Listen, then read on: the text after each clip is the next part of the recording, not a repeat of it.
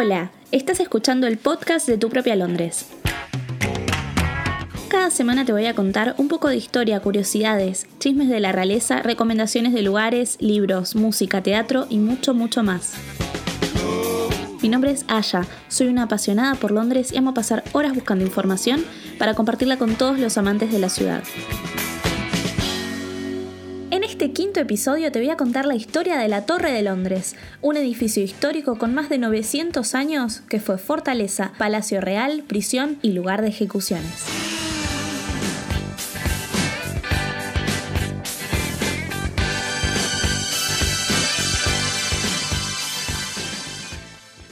De Londres es un castillo histórico ubicado a orillas del río Támesis, justo al lado del puente de la Torre. Oficialmente se llama Palacio Real y Fortaleza de Su Majestad, y fue construido a fines de 1066 como parte de la conquista normanda de Inglaterra. En 1078, Guillermo el Conquistador mandó construir la Torre Blanca, o The White Tower, un símbolo de fortaleza que perdura hasta el día de hoy. La torre ha sido muy importante a lo largo de la historia de Inglaterra.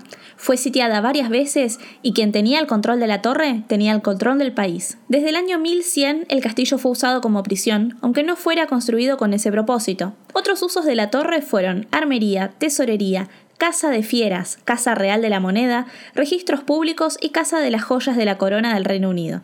La torre en sí es un complejo de varios edificios dentro de dos anillos de muros separados por un foso. El castillo fue ampliado en varias fases y los cambios más importantes fueron hechos durante los reinados de Ricardo Corazón de León, Enrique II y Eduardo I entre los siglos XII y XIII. En ausencia del rey, el encargado de la torre era el guardia, puesto ocupado por una persona de suma confianza en el periodo medieval. Recordemos que quien domina la torre domina el país, así que la persona que cuidaba la torre tenía en sus manos la responsabilidad de cuidar el lugar clave para que todo se mantuviera en orden en Inglaterra.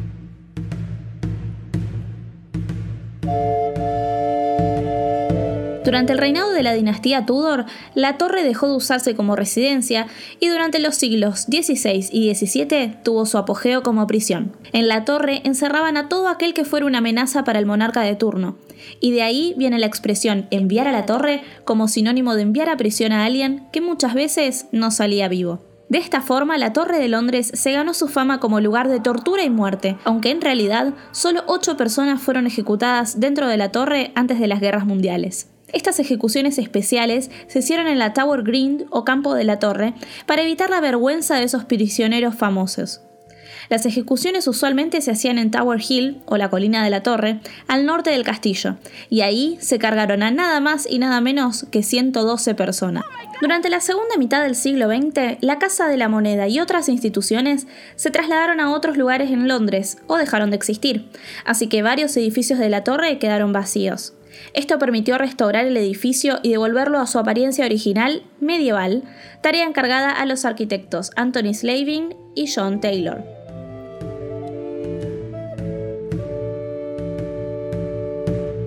Si bien la torre ya no es una residencia real, en la calle interna Mint Street se pueden ver las casas donde todavía viven los guardias conocidos como Beefeaters o Yoma Warders, que combinan su trabajo como custodios de la torre con guías turísticos de los visitantes. Para ser beefeater hay que tener un mínimo de 22 años de antigüedad en las Fuerzas Armadas y medallas de servicio prolongado y buena conducta. Hoy en día viven 35 guardias y un jefe, y en 2007 fue elegida la primera mujer para el servicio de guardia.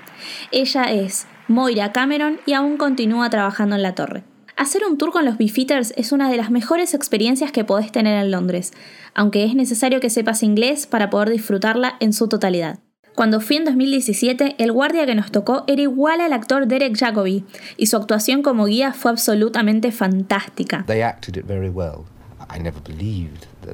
Las guías de los Beefeaters son conocidas por la forma eufórica que tienen de contar los acontecimientos históricos que se sucedieron en la torre, y por hablar a los gritos porque no usan micrófono. Son muy simpáticos, les puedes hacer un montón de preguntas y si te toca Derek, que en realidad se llama Simon Dodd, um, te aseguro que te vas a divertir muchísimo. Pero volviendo a la historia, las guerras mundiales hicieron que se volviera a usar la torre como prisión, y en ese periodo se ejecutaron a 12 personas acusadas de espionaje. Después de las guerras, la torre fue reparada y se abrió al público, y es hasta hoy en día una de las atracciones turísticas más importantes del país. La torre se conserva gracias a la institución benéfica Historic Royal Palaces y en 1988 fue declarada Patrimonio de la Humanidad por la UNESCO.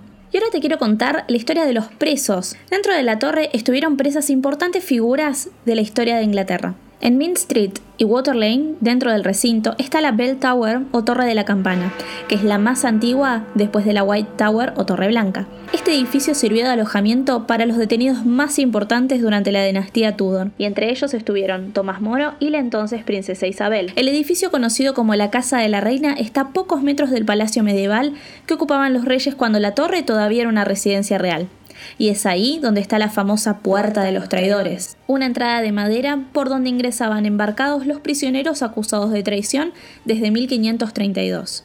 El patio interior es el centro del palacio medieval, y ahí está el Tower Green o el Campo de la Torre, que es donde se hicieron las ocho ejecuciones que te conté antes, y también está la temible Bloody Tower o Torre Sangrienta, construida en 1220. Entre los personajes históricos que pasaron por ahí sus últimos días están Ana Bolena y Catalina Howard, dos de las seis esposas del rey Enrique VIII, rey del que te hablo en mayor profundidad en mi blog. También se dice que ahí fue donde Ricardo III asesinó a sus sobrinos, Eduardo V de 13 años y su hermano Ricardo de 9, una leyenda conocida como los príncipes de la torre.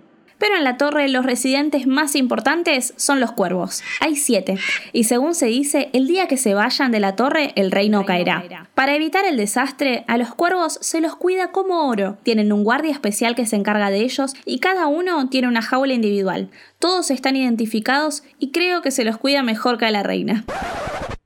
Los cuervos actuales se llaman Jubilee, Harris, Grip, Rocky, Erin, Poppy y Merlina. Y podés visitarlos la próxima que vayas a Londres. Eso sí, no les des de comer. Y siguiendo con la fauna animal, al principio del episodio te conté que uno de los usos de la torre fue como casa de fieras.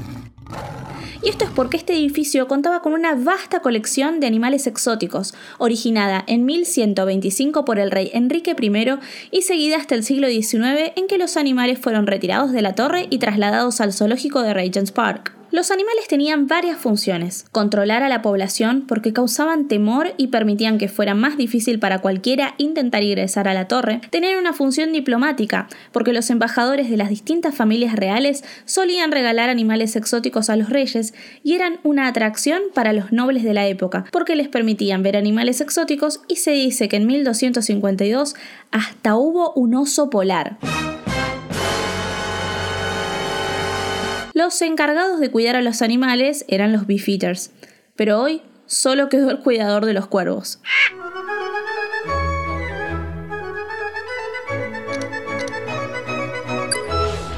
Las joyas de la corona se guardan en la Martin Tower y en la Wakefield Tower, y las piezas se utilizan para la coronación de los reyes hasta el día de hoy.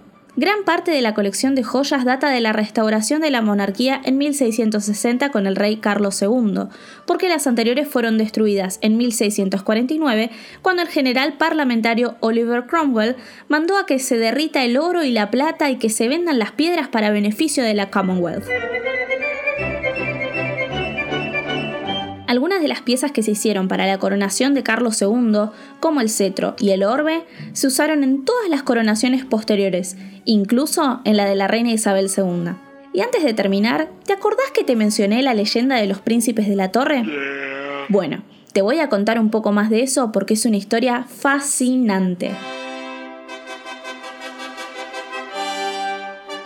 Durante la Guerra de las Rosas, la Casa Lancaster y la Casa York estaban enfrentadas para ganarse el trono inglés. Si viste Game of Thrones, es eso pero sin dragones ni White Walkers.